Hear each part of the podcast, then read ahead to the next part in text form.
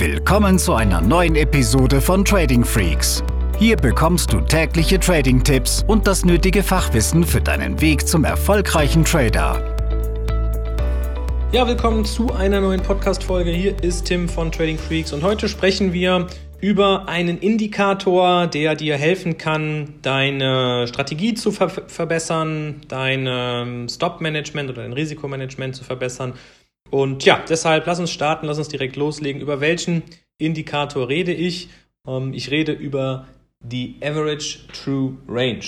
Kurz ATR. Die Average True Range heißt auf Deutsch übersetzt durchschnittliche wahre Handelsspanne. Und es gibt Leute, die auf Basis von technischen Indikatoren Strategien wirklich aufbauen und diese als Einstiegskriterien nehmen. Das tue ich nicht. Für mich sind Indikatoren solcher Art maximal Ausstiegskriterien.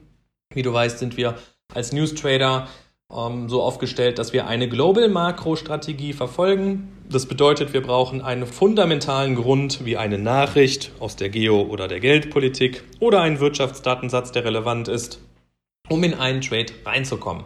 Und die ATR ist für mich in dem Sinne eine gute Orientierung, um zu erkennen, wie weit bewegt sich denn der Kurs eines Assets, wie zum Beispiel einer Aktie oder einem Forex-Paar, durchschnittlich in einer betrachteten Periode. Du kannst dir das so vorstellen, dass diese Average True Range also in einem Zeitraum von zum Beispiel 14 Tagen die Hochs- und Tiefspunkte eines Assets misst, ja, daraus also die tägliche oder ja, sagen wir mal die tägliche Handelsspanne festmacht und dann den Durchschnitt bildet. Ja? Und es, warum das sinnvoll sein kann, da komme ich gleich noch zu. Hm, aber mit diesem Indikator kannst du dann also sehen in einen Zeitraum, den du selber festlegen kannst, zum Beispiel auf die 14 Tage, 50 Tage oder ein komplettes Jahr, wie groß ist so diese durchschnittliche Handelsspanne?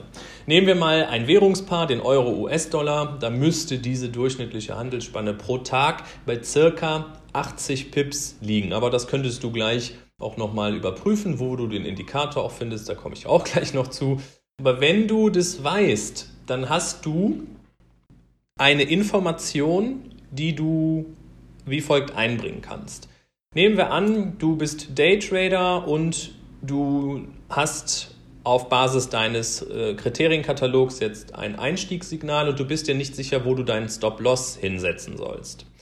Dann gibt es ja die gängige Art, dass man sagt, man guckt sich den Chart an, wo sind die nächsten großen Unterstützungs- oder Widerstandszonen und legt dann den Stop-Loss etwas dahinter, um nicht sofort oder ja im, im Rahmen dieser Levels abgefischt zu werden, sondern man gibt dem Ganzen noch ein bisschen mehr Raum. So machen es viele, ja, also man guckt sich praktisch einfach die, die technische Lage ähm, dieses Paares an. Mit dem mit der Average True Range könnte man jetzt aber auch arbeiten, indem man sagt, hm, ich habe hier einen Take Profit, was 80 Punkte betrifft, weil das ist so die durchschnittliche Handelsspanne und ich handle hier einen Rebound. Ja, der Kurs ist jetzt drei Stunden lang wie bescheuert gestiegen, ohne fundamentalen Grund. Ich nehme diesen günstigeren Einstiegskurs und gehe short.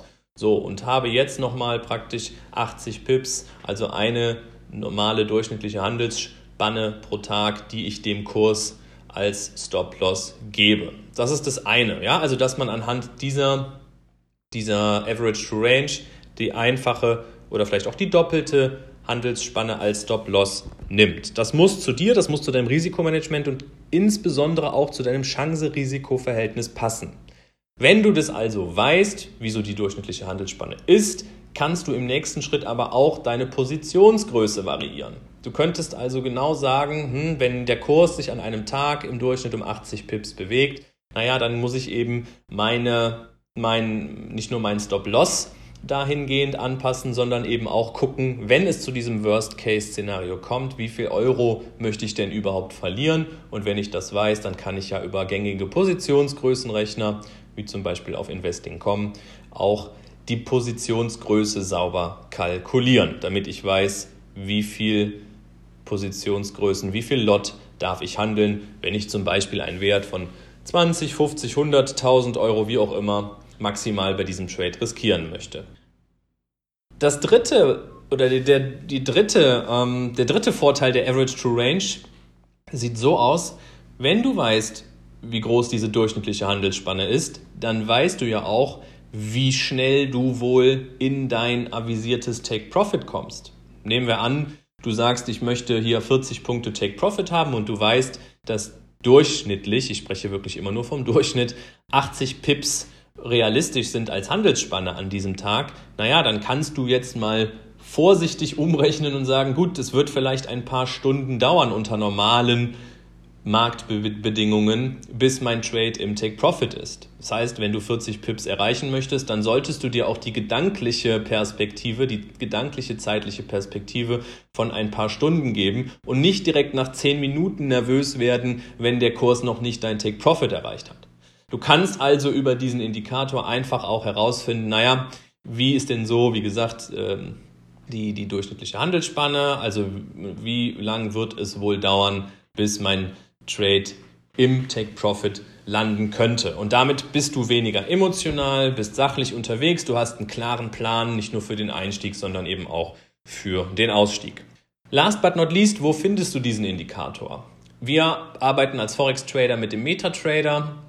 Hier ist es so, dass du sowohl im Vierer als auch im Fünfer oben in die Menüleiste gehst, unter den Punkt Einfügen, dann gibt es direkt den, den nächsten Punkt Indikatoren und dann findest du ihn im Bereich der Oszillatoren. Also nochmal Einfügen, Indikatoren, dann Oszillatoren und dann die Average True Range schon auswählen. Und dann kannst du mit den Parametern spielen, was bedeutet, du kannst eben gucken, welche zeitliche Komponente möchtest du da jetzt nutzen. Ja, und ich bin ein Fan davon, da in den Tageschart zu gehen, also in den Daily, eine Kerze gleich einen Tag, um eben, wie vorhin besprochen, diese Werte zu ermitteln, um dann sauberes Risikomanagement ableiten zu können oder auch gezielter Trade-Entscheidungen zu treffen. Ja, probier es mal aus. Vielleicht verbessert es dein Setup oder gibt dir einfach neue Impulse.